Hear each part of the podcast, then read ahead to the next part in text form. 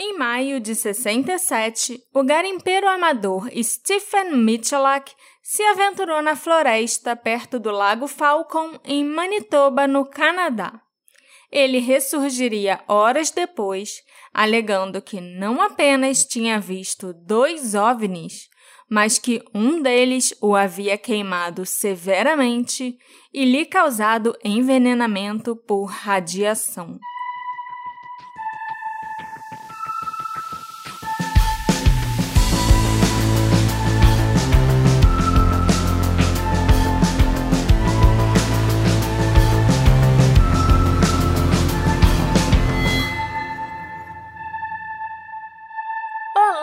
Ouvintes queridos! Sejam bem-vindos ao novo episódio do Detetive do Sofá.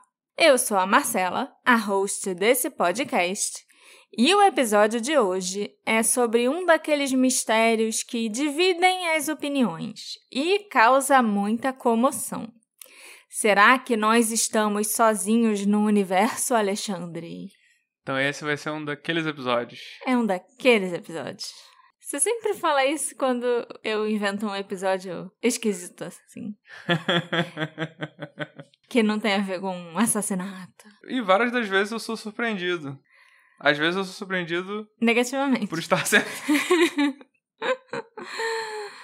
Mas antes, Marcela, de você falar da verdade que está lá fora, eu quero lembrar aos nossos ouvintes que a gente está no início do mês. E o início do mês é uma época excelente para vocês virarem nossos apoiadores. Uhul! É sim. O salário tá entrando na conta. Como eu já falei inúmeras vezes, já deve ter sido umas 50 vezes que eu já falei isso. Esse podcast, ele é feito graças à contribuição dos nossos queridos apoiadores, as pessoas que resolveram dar dinheirinho pra gente para ajudar o projeto a continuar e ter aí o podcast que vocês estão ouvindo e que gostam muito e que de vez em quando resolve falar disso aí. é. Mas então, Marcela, Falcon Lake. Falcon Lake. Desde o início dos tempos, as pessoas debatem se existem outras formas de vida por aí afora. Eu não acredito que existem aqueles homenzinhos verdes, sabe? Ou então criaturas alienígenas que têm vários olhos e tal. Mas seria muita arrogância da minha parte desconsiderar outras formas de vida, ou achar que nós, aqui na Terra, estamos sozinhos num universo tão grande. Eu só não quero acreditar que as pessoinhas que estão lá fora são verdes gosmentas, com vários olhos. Mas eu quero acreditar que tem pessoinhas lá fora sim. Podem ter chegado aqui, são bem-vindas por mim, pelo Só menos. Não, fica longe. Sim. O avistamento de OVNIs, os objetos voadores não identificados, não é uma novidade. Eles, inclusive, são rastreáveis até a China do século XI. Por volta do ano de 1088, um poeta respeitado chamado Shen Kuo escreveu sobre um OVNI que ele alegou se assemelhar a uma pérola gigante. Acredita-se até que esse avistamento seja o primeiro avistamento de OVNI relatado na história. Você sabia, amor? Não. A era moderna dos avistamentos de OVNIs começou mais ou menos em 1947. Em 24 de junho desse ano, o piloto Kenneth Arnold relatou ter visto nove discos voadores brilhantes sobre o Monte Rainier, no estado de Washington. Os primeiros avistamentos de OVNIs no pós-guerra do Canadá ocorreram nesse mesmo ano. A Guerra Fria estava apenas começando e o governo canadense estava inicialmente preocupado que os OVNIs pudessem representar uma ameaça à segurança se fossem tecnologia soviética avançada. OVNI é literalmente um objeto voador não identificado. É algo voando que eu não sei o que é. Sim. Então, num contexto de Guerra Fria, muito provavelmente é uma aeronave espiã, é uma aeronave diferente, é. entendeu? Mas e aí. O que, que eles iam estar tá fazendo no Canadá? Espiando, ora bolas. Em algum momento, os malucos da, da, da, do ZT começaram a juntar as duas ideias. Sim. Entendeu? Então é pior que é vacilo chamar os malucos de maluco. Ah, mas, mas é assim... é lógico que um objeto não identificado pode muito bem ser uma nave espacial. Só pra constar, eu não sou uma dessas pessoas malucas que acham que okay. Tem OVNI em tudo que é lugar o tempo todo. E aí, numa dessas, vários OVNIs eram um balão diferente, era balão meteorológico, Ah, devia sim. ser nave experimental que a pessoa nunca viu, entendeu? E, mas como eu falei, não necessariamente são ETs. Provavelmente não são discos voadores. Poxa vida. Então, no início da década de 50, o governo canadense lançou dois projetos separados dedicados aos OVNIs. Ambos surgiram por uma questão de cautela e para acalmar a preocupação pública. O projeto Magnet foi uma criação de Wilbert Smith, um engenheiro de rádio do Departamento de Transportes do Canadá. O Wilbert realizou experimentos para determinar se os OVNIs voavam usando energia magnética. Tá aí, né, o nome, Projeto Magnet. Ele também lançou um balão no céu noturno para solicitar relatórios de avistamentos e testar sua precisão. Finalmente, ele construiu um observatório de OVNIs na Baía de Shirley, um local militar restrito a oeste de Ottawa. Os experimentos do Wilbert foram inconclusivos. Ele também passou a acreditar que os OVNIs eram extraterrestres, o que começou a atrair má publicidade. Então, o Departamento de Transportes acabou resolvendo fechar, ou encerrar, né, o projeto Magnet. Os chefes dele deviam ser céticos tipo o Alexandre, e o Wilbert devia ser tipo eu. O governo canadense não queria que o diretor do projeto de OVNIs do país fosse alguém que estava falando para todo mundo sobre disco voador e extraterrestre. Mas eles ainda queriam estabelecer uma posição oficial sobre OVNIs. Então, o Conselho de Pesquisa de Defesa criou o projeto Segundo Andar, um comitê de curta duração que foi presidido por Peter Millman, um astrônomo do Observador Dominion. O Peter era bem cético em relação a extraterrestres e tal, ao contrário do Wilbert. Em sua opinião, os OVNIs não eram de origem extraterrestre e o próprio projeto era um desperdício de tempo e recursos. O comitê não investigou nenhum avistamento de OVNI. Ele atuou apenas como um órgão consultivo e trabalhou para padronizar um formulário de avistamento de OVNIs. Ele também tentou desmascarar os avistamentos como nada além de fenômenos naturais mal identificados, como meteoritos, por exemplo. Então, o projeto Segundo Andar concluiu que os OVNIs, se fossem reais, não eram passíveis de investigação científica. A inteligência militar do Canadá decidiu que a União Soviética provavelmente não era responsável por aqueles objetos voadores não identificados. Os OVNIs, então, se tornaram uma questão científica ao contrário do que o Peter queria. A partir de meados da década de 60, a Polícia Montada foi o principal órgão responsável pela coleta de depoimentos de testemunhas. Além de andar de cavalo, eles ainda coletavam relatos de pessoa que achava que viu ET. Perseguir indígena e coletar testemunho. De quem achava que viu ET, Aham. né? Cientistas do governo, no entanto, estavam relutantes em se envolver com essa questão. A maioria dos relatórios que foram coletados pela polícia montada, então, foram arquivados e esquecidos. Cidadãos de todo o país tiveram um grande interesse em OVNIs.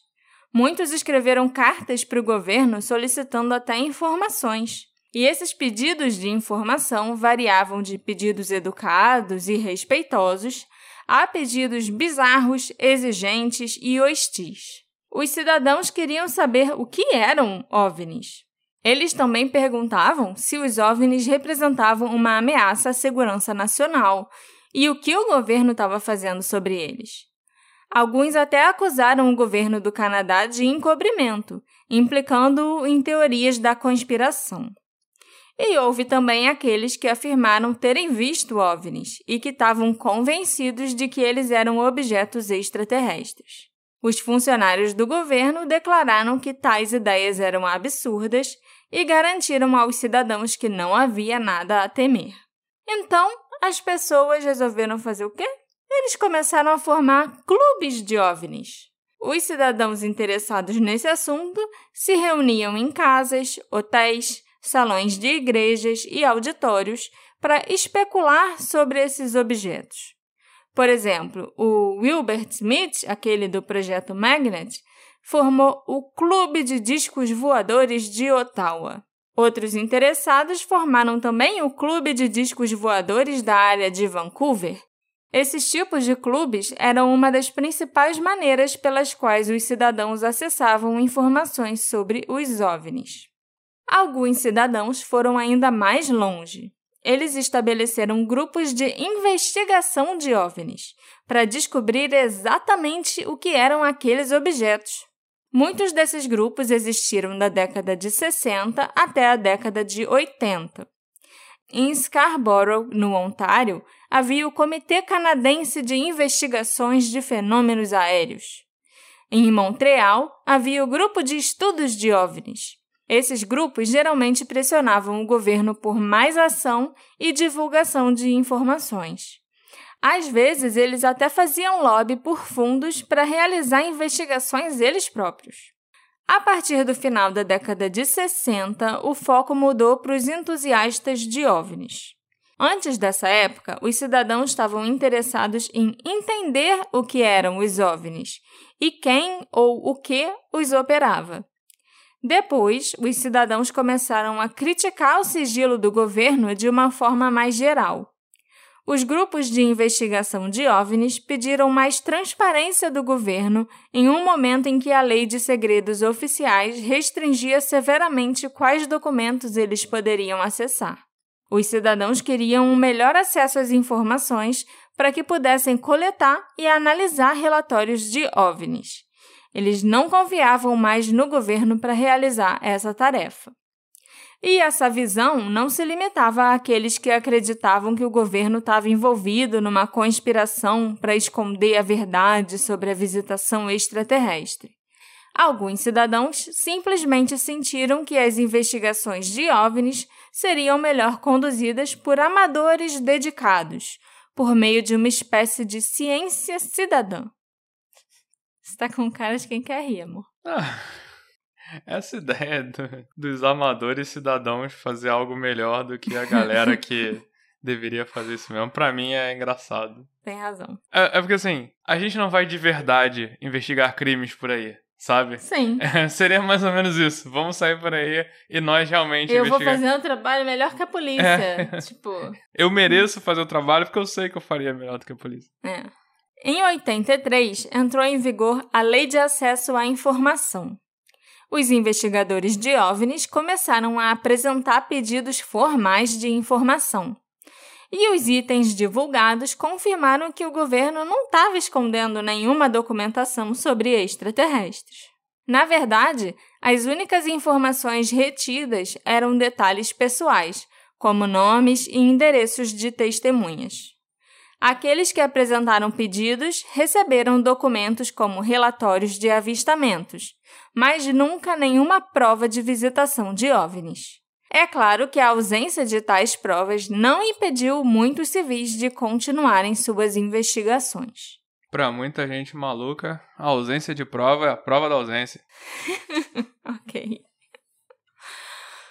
Em 95, devido a cortes orçamentários, o governo e as agências de investigação oficiais pararam completamente de coletar relatórios de avistamentos de OVNIs. Isso significou que os entusiastas e testemunhas de OVNIs começaram a recorrer a organizações civis para relatar os seus avistamentos.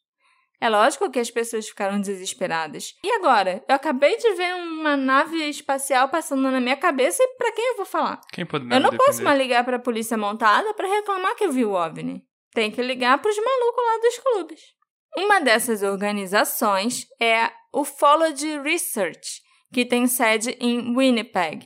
E eles, inclusive, estão ativos até hoje, a Ufology Research, e eles fazem, produzem né, um boletim anual sobre os avistamentos de OVNIs no país. Antigamente, nos anos 90, esses boletins eram impressos e enviados por carta. Hoje em dia, eles são mais modernos, eles enviam por e-mail.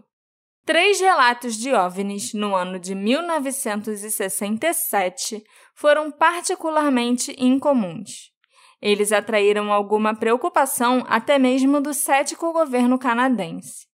Os casos do incidente do Lago Falcon, dos círculos de cultivo de Duhamel e o acidente de Shang Harbor forneceram não apenas novas evidências a serem consideradas, mas também evidências físicas a serem inspecionadas, as quais faltavam em quase todos os outros relatórios. E é exatamente em um desses três incidentes que nós vamos nos aprofundar hoje, o incidente do Lago Falcon. Você gostou de saber mais sobre os OVNIs do Canadá? É, deve ser parecido com os outros lugares, né? Um monte de maluco. É, mas é, eu achei legal que, tipo, o governo realmente investiu nisso, sabe? Por um tempo, até desistir.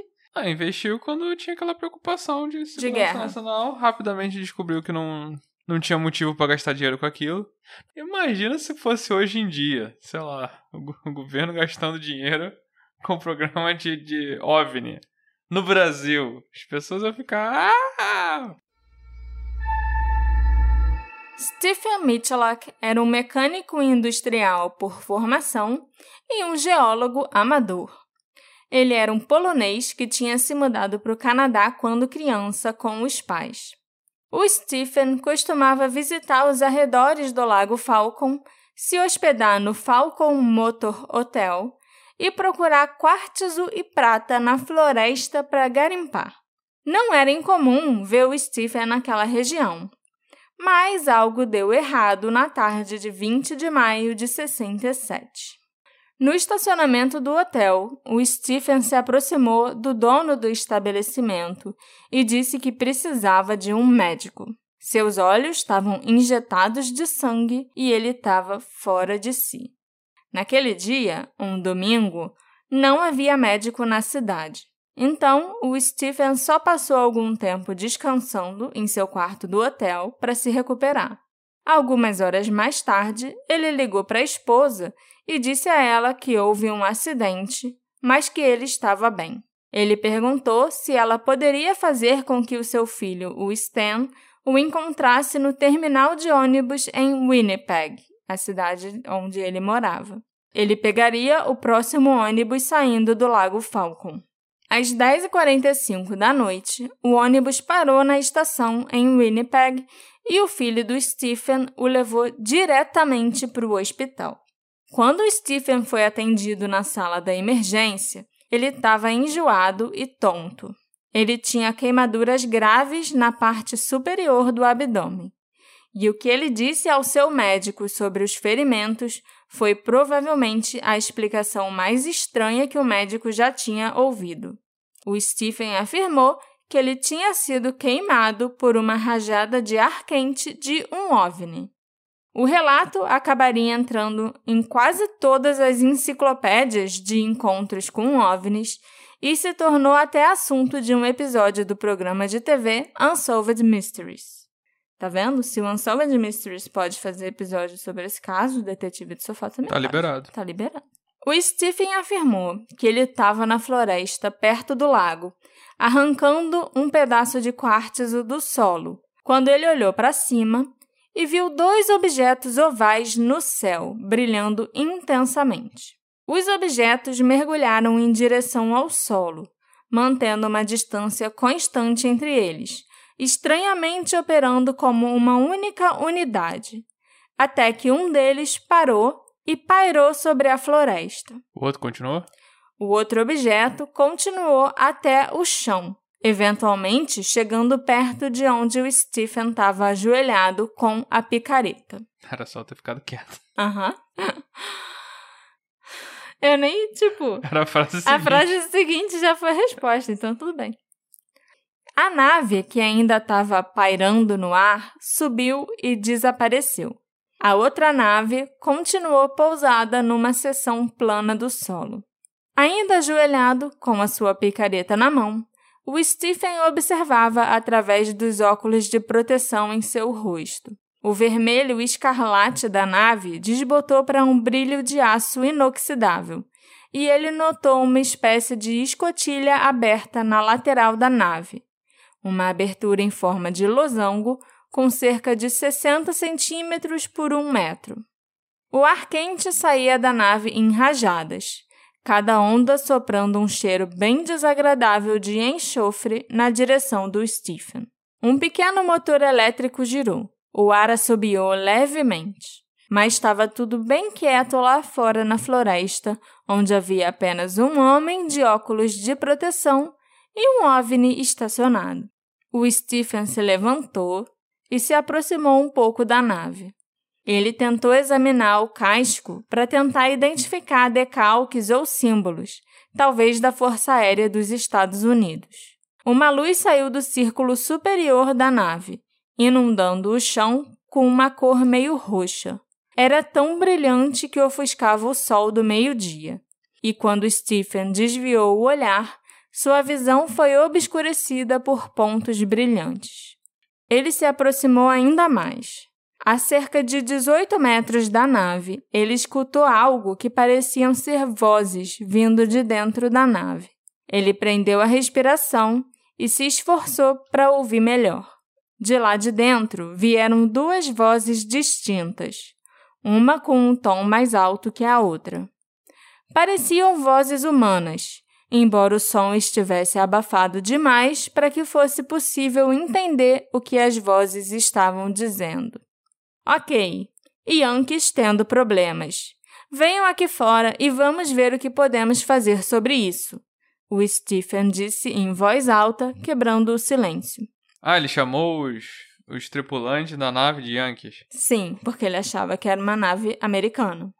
Falcon Lake não fica longe da fronteira dos Estados Unidos com o Canadá, e esses eram os dias da Guerra Fria havia todos os tipos de coisas militares secretas acontecendo. Então o Stephen esperava que aquela fosse uma nave americana que pousou por causa de alguma falha, mas nenhuma resposta veio lá de dentro. As vozes se calaram, mas não responderam. Então o Stephen tentou se comunicar em seu polonês nativo, depois em russo e finalmente em alemão, as outras línguas que ele também falava mas apenas o zumbido e o silvo da nave responderam. O Stephen deu mais alguns passos e chegou muito perto da nave. Ele hesitou, então caminhou até a pequena escotilha e espiou pela abertura. Havia luzes por toda a parte, feixes focados brilhando no interior. Uma série de luzes piscando ligavam e desligavam em sequências aparentemente aleatórias. Ele foi cegado por uma luz vinda lá de dentro que era tão brilhante que o Stephen foi forçado a abaixar a viseira dos óculos de proteção que ele estava usando. No momento em que ele fez isso, a escotilha se fechou. O Stephen se afastou. A nave permaneceu imóvel. Não havia sinais de solda, encaixes ou juntas em qualquer lugar naquele material. Era algo extraordinário, como se tivessem pegado uma única peça de aço e esculpido a nave a partir dela. O Stephen estendeu a mão enluvada, porque ele estava usando luvas, né, na hora de garimpar e usar a picareta e tal, e ele tocou a lateral da nave. Estava extremamente quente. Ele tirou a mão correndo e viu que a luva que ele estava usando tinha derretido. Sem aviso, a nave se inclinou ligeiramente e ele viu uma grade na parte inferior da nave. O Stephen sentiu uma dor abrasadora no peito. Sua camisa pegou fogo. Instintivamente, ele se virou e arrancou a camisa e a camiseta que ele usava por baixo. O Stephen sentiu uma rajada de ar ao seu redor e olhou para a nave. Ela já estava subindo acima das copas das árvores e então desapareceu de vista. O Stephen começou a sentir náuseas. Sua cabeça começou a doer. A dor foi piorando e piorando.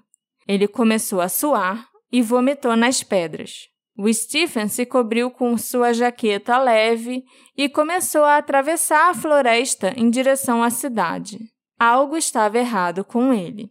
Os pontos em sua visão retornaram, pontos cor-de-rosa impressos sobre tudo que ele via. Ele vomitou novamente e lutou para permanecer consciente, enquanto a dor de cabeça latejava em seu crânio.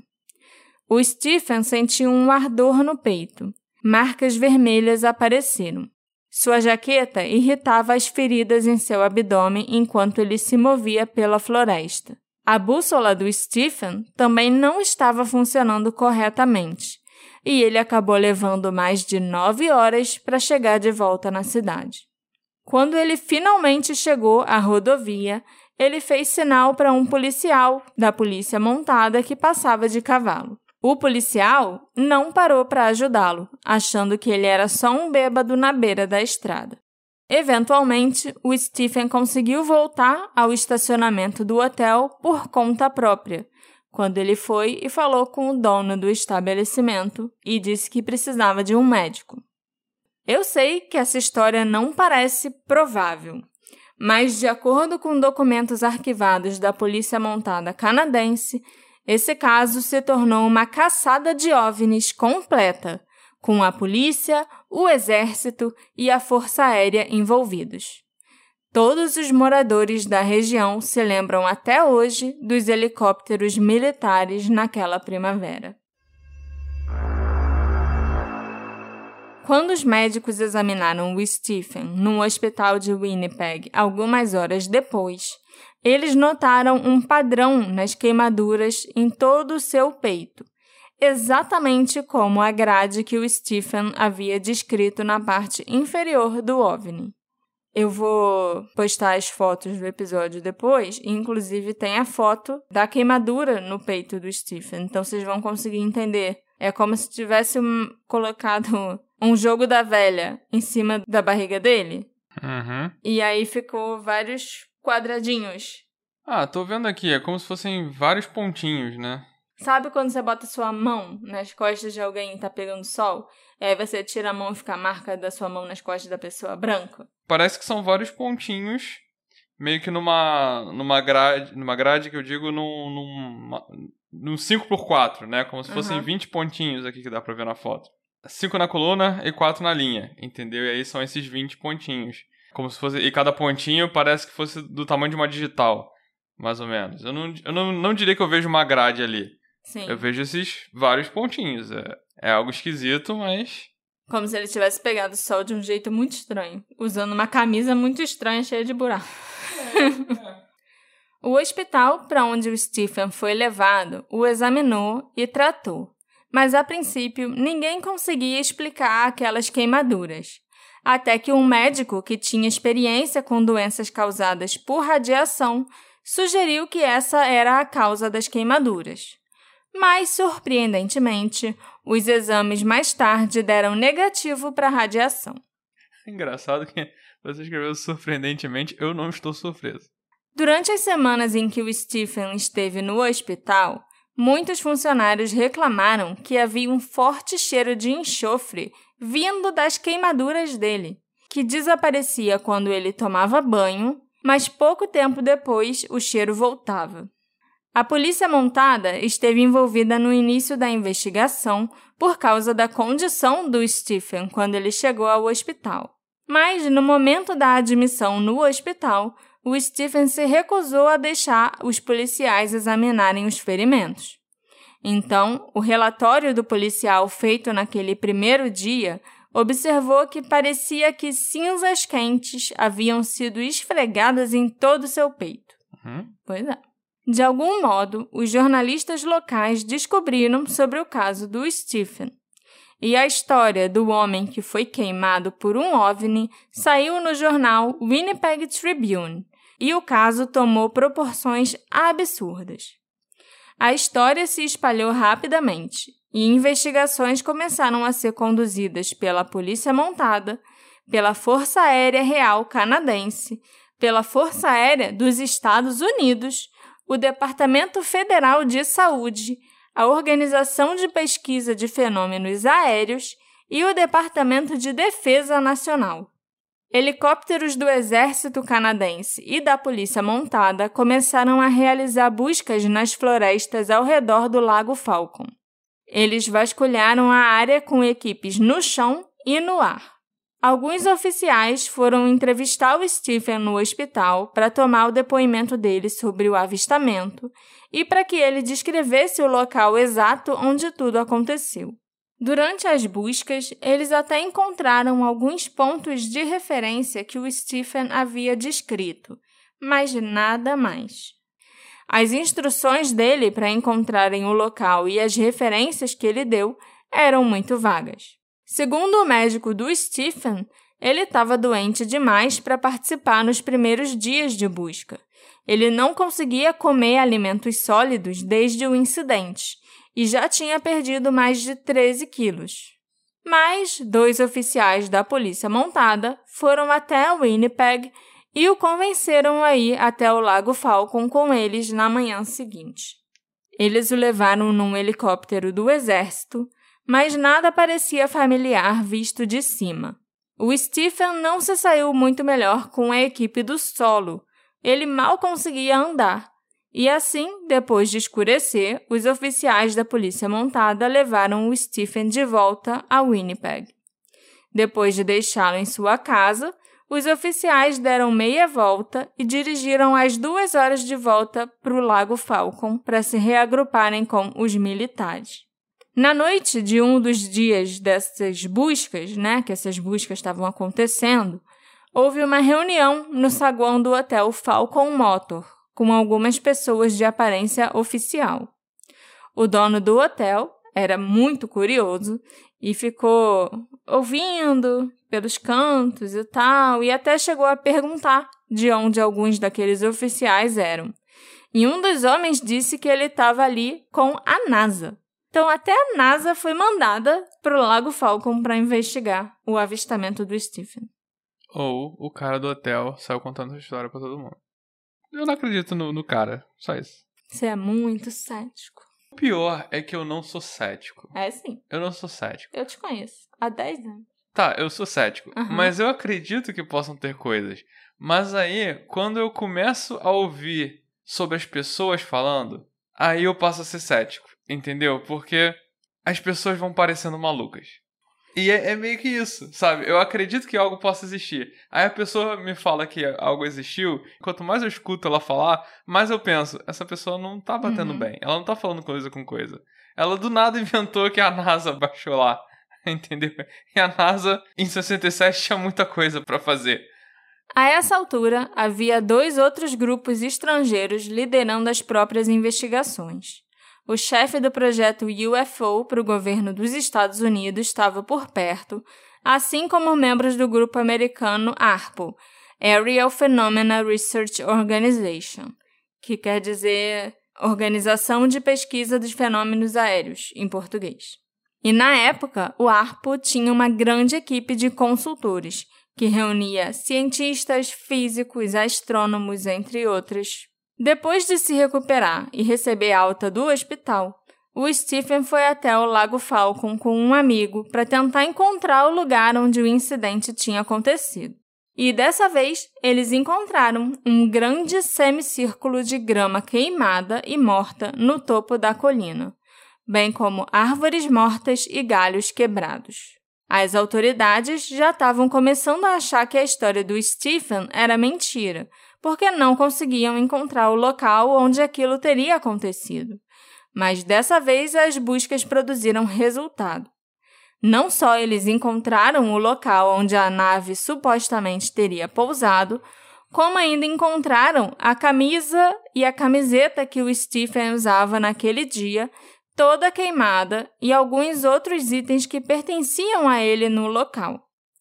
Tudo foi recolhido e levado para análise, incluindo aí amostras do solo. E os testes mostraram que havia muita radiação no local. Olha aí, Hum. duvidei. As autoridades já estavam se preparando para isolar o local quando o Departamento de Saúde do Canadá informou que por ali, embaixo do solo, corria rádio. e as desconfianças sobre a história do Stephen voltaram a se espalhar. Me convenceu por um parágrafo. Então, mais de um ano após o incidente, depois que o exército, a polícia montada, a NASA e aquele povo todo já tinha ido embora do Lago Falcon, o Stephen voltou ao local do encontro uma terceira vez, com outro amigo, com a intenção de provar o que tinha acontecido com ele. Eles exploraram a área e encontraram vários pequenos pedaços de material radioativo que apresentavam sinais de terem derretido. Eles levaram esses pedaços de metal para a polícia montada, que voltou ao local e encontrou mais peças de metal fundido.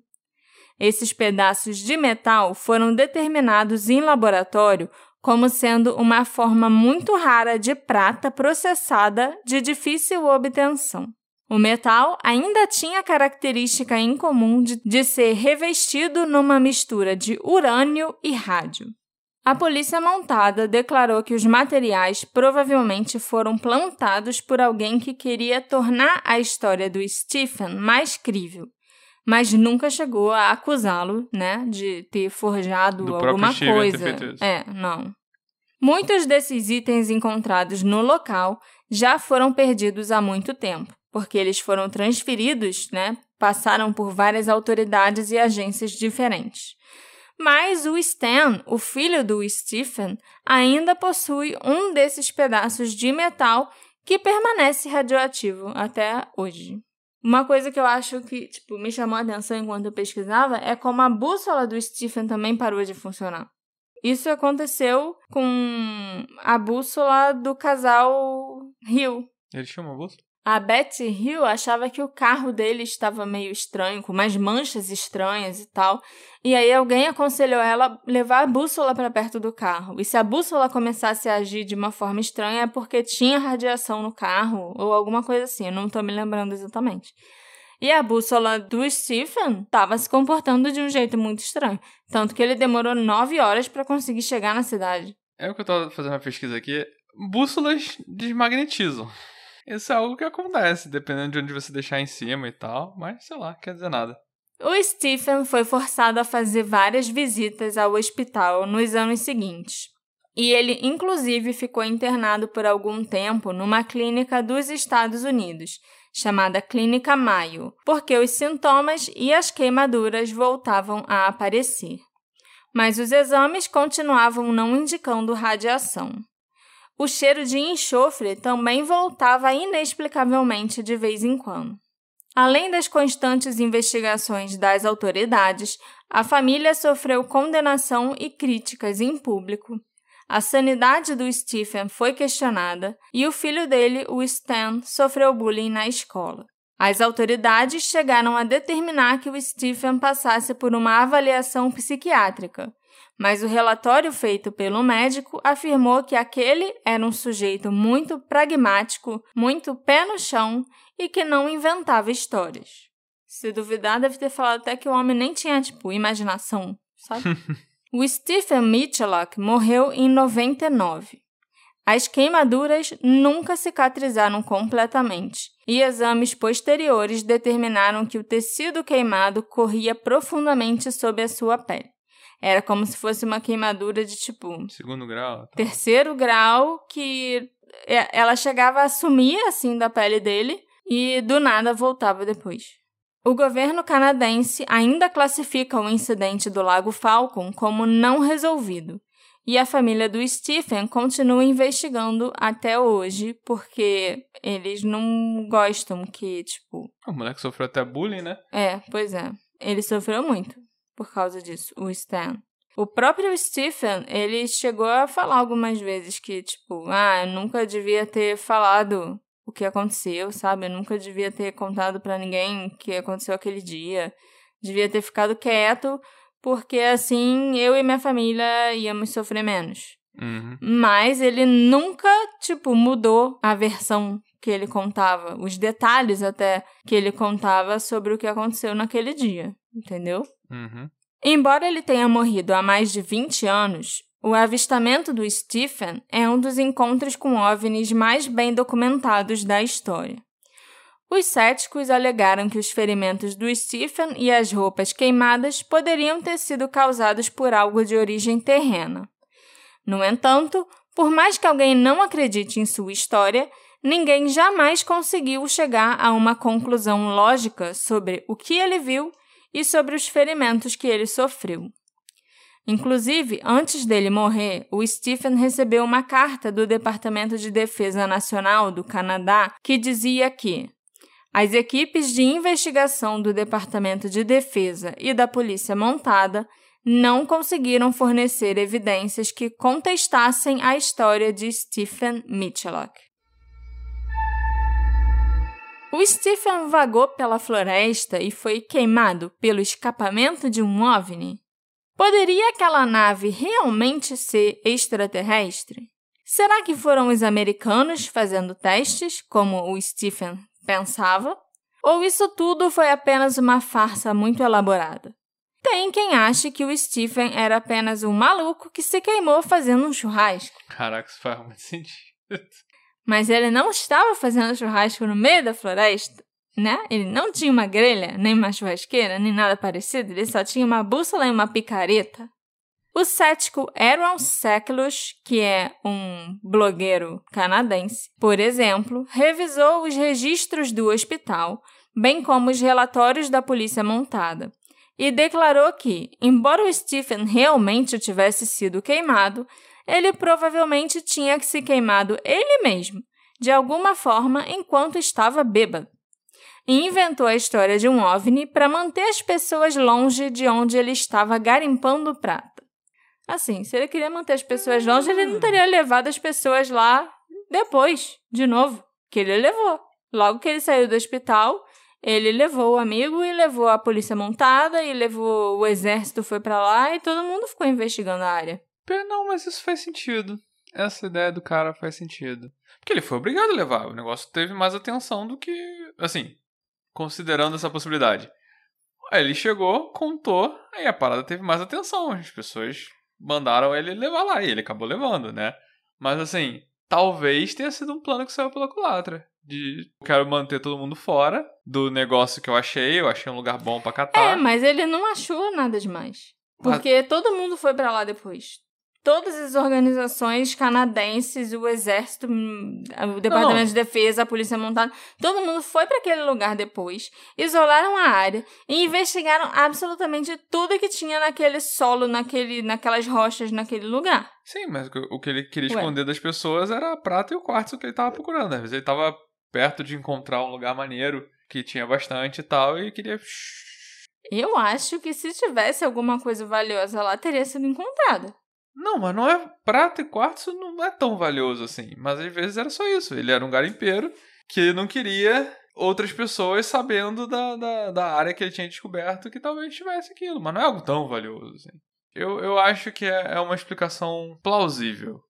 Eu não acho. O Aaron não conseguiu, no entanto, provar como as queimaduras do Stephen foram feitas, e ele foi bastante criticado por se concentrar na tal bebedeira do Stephen, que tinha até acontecido na noite anterior ao incidente. Ele tinha tomado algumas cervejas na noite anterior, mas ele não estava bêbado quando ele foi garimpar na manhã seguinte. Então é bem errado você usar isso como uma razão para desacreditar o Stephen, sabe? Dizer que ele estava bêbado quando ele não estava.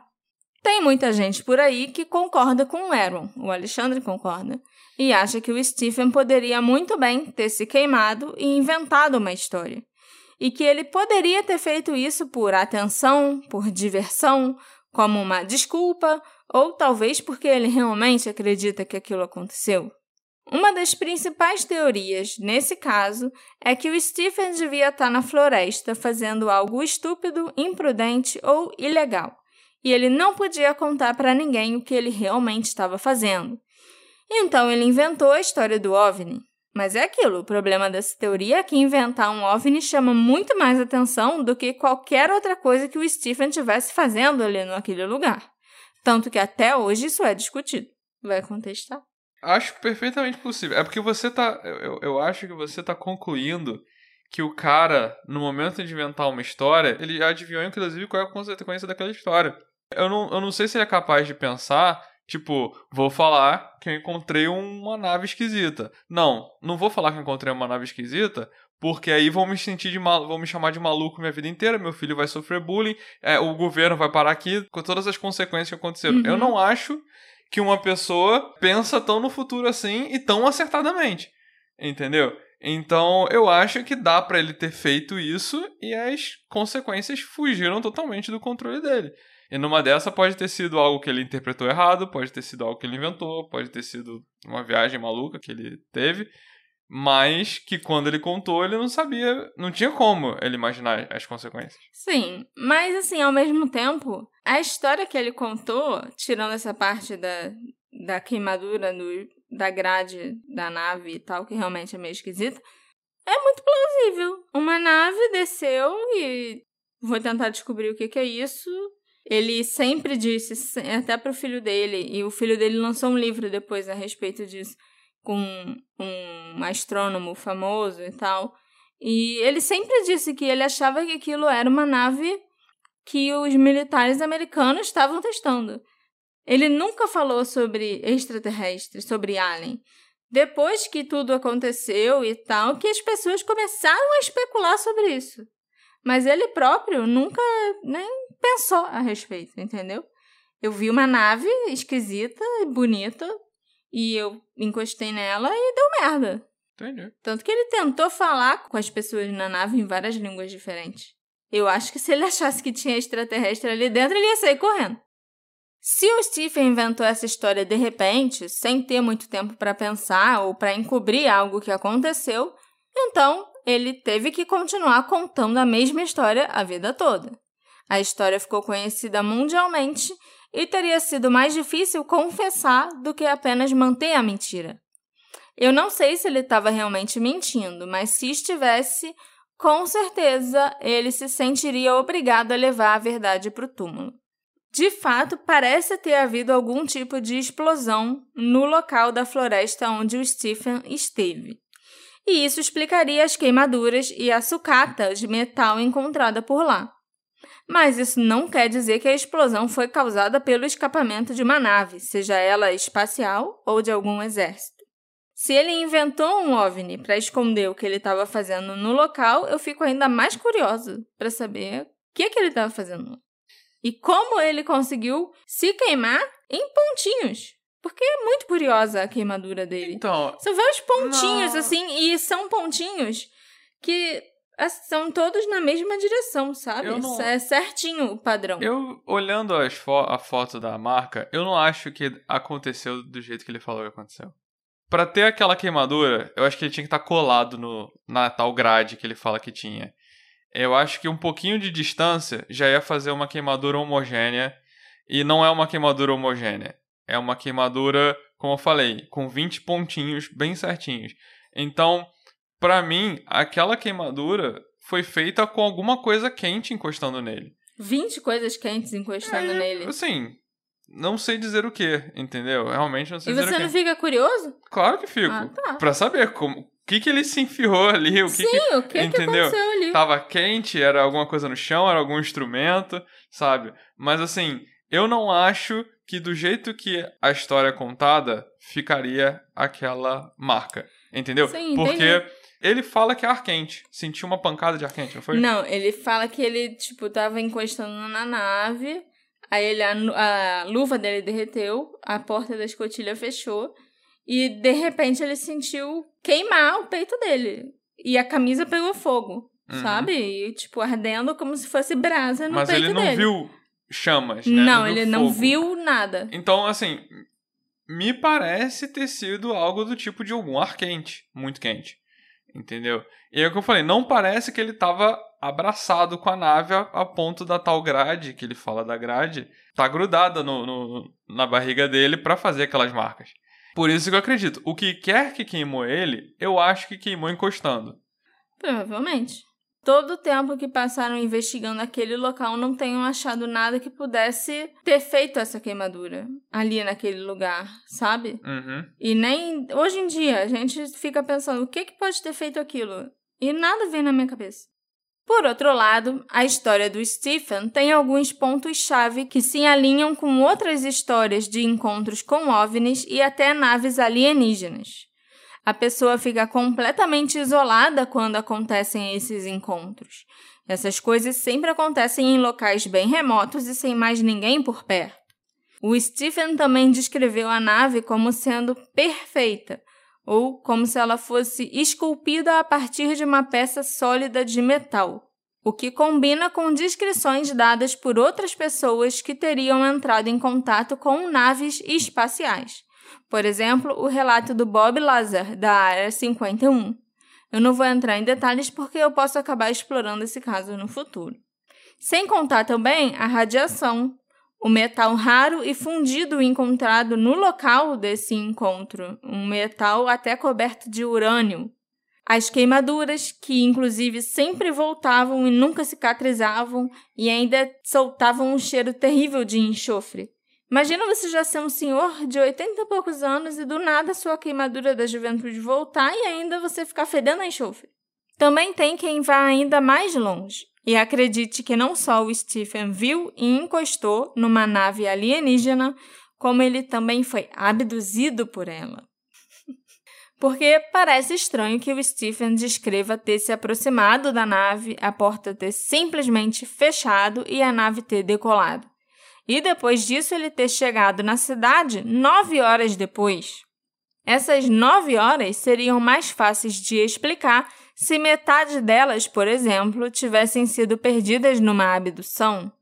Talvez sem que o próprio Stephen percebesse ou se lembrasse após ter saído da nave, se libertado pelos alienígenas. Se fosse essa história, eu seria meio cético. Porque aí ele podia falar que os aliens pegaram um ferro de, de marcar boi e marcaram a minha barriga, entendeu?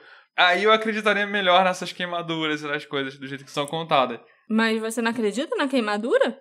Não, eu vi a queimadura, ah, tá. mas eu não acredito que aconteceu do jeito que ele falou. Ah, mas com certeza não. Mas como? Essa é a questão. Esse episódio foi feito com a colaboração da nossa querida apoiadora Camila Sena. Muito obrigada, Camila. Eu espero que você tenha gostado desse episódio e que você goste desses mistérios mais diferentes e exóticos que eu às vezes trago aqui. e se você ainda não é um apoiador do Detetive do Sofá, você tá esperando o quê? Ser abduzido por mim e pelo Alexandre? Meu Deus. As coisas escalavam. A gente vai quebrar a porta, vai bater na porta da tua casa. Com uma nave espacial. Se tornando um apoiador pelo Orelo ou pelo PicPay, você vai ter acesso ao grupo secreto no Telegram, a episódios exclusivos, fotos extras dos episódios e algumas surpresinhas que eu tô preparando agora que o episódio 100 tá chegando. Entre as muitas perguntas que permanecem sobre o incidente do Lago Falcon, as principais são o que exatamente o Stephen viu naquele dia, como ou o que causou as marcas deixadas em seu corpo, por que essas queimaduras nunca cicatrizaram? Será que a história do OVNI era uma farsa elaborada? O próprio Stephen até se arrependeu de ter contado a história dele por causa do que a família sofreu depois disso. Mas ele nunca mudou nenhum detalhe da história e sempre acreditou que era alguma nave militar secreta. Mas e você, ouvinte querido? No que você acredita? Me encontra nas nossas redes sociais, arroba detetive do sofá, e me conta sua teoria preferida. A gente se encontra na próxima investigação. Tchau, tchau. Tchau, tchau. Que isso? Que isso? Essa é a música da Cochiche.